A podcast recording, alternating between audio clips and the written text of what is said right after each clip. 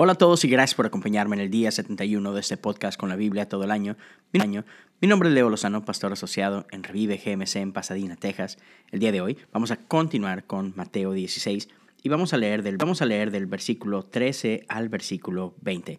Yo estoy leyendo la nueva traducción viviente, pero tú me puedes acompañar con cualquier versículo, versículo, con cualquier, perdón, traducción que tengas frente a ti. Lo importante es que estás aquí un día más buscando sabiduría de parte de Dios, buscando conocer mejor el corazón de Dios y mi oración es que, oración es que a lo largo del día podamos pasar un tiempo meditando en esta escritura. Así que, ¿por qué no vamos juntos a la Biblia? Cuando Jesús llegó a la región de Cesarea de Filipo, les preguntó a sus discípulos, ¿quién dice la gente que es el Hijo del Hombre? Bueno, bueno, contestaron, algunos dicen Juan el Bautista, otros dicen Elías y otros dicen Jeremías o algún otro profeta. Entonces les preguntó, ¿y ustedes quién dicen que soy? Simón Pedro contestó, tú eres el Mesías, el Hijo del Dios, del Dios viviente. Jesús respondió, bendito eres Simón, hijo de Juan, porque mi Padre que está en el cielo te lo ha revelado.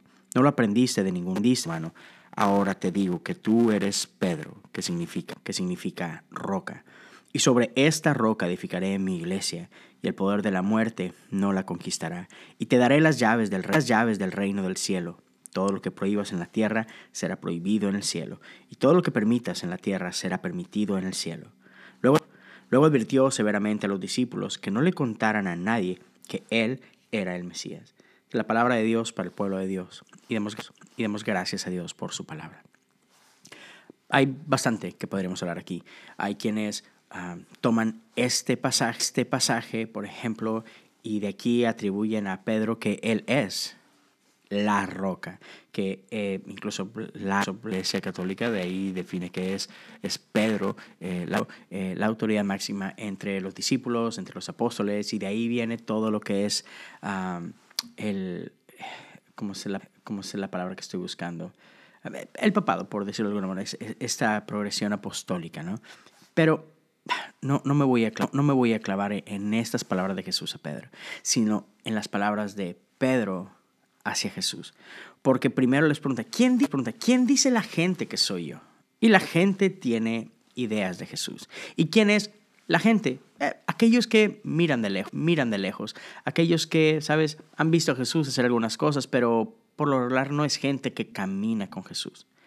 Sin embargo, cuando se dice, ¿quién dicen ustedes que soy yo?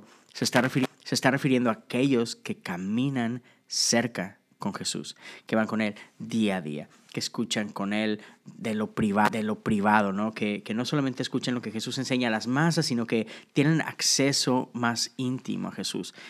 Y la revelación es, revelación es diferente. Y, y, me gusta que no es una revelación básicamente por entendimiento, porque ah, es que yo sé más, no. Hay algo ahí que es producido por relación.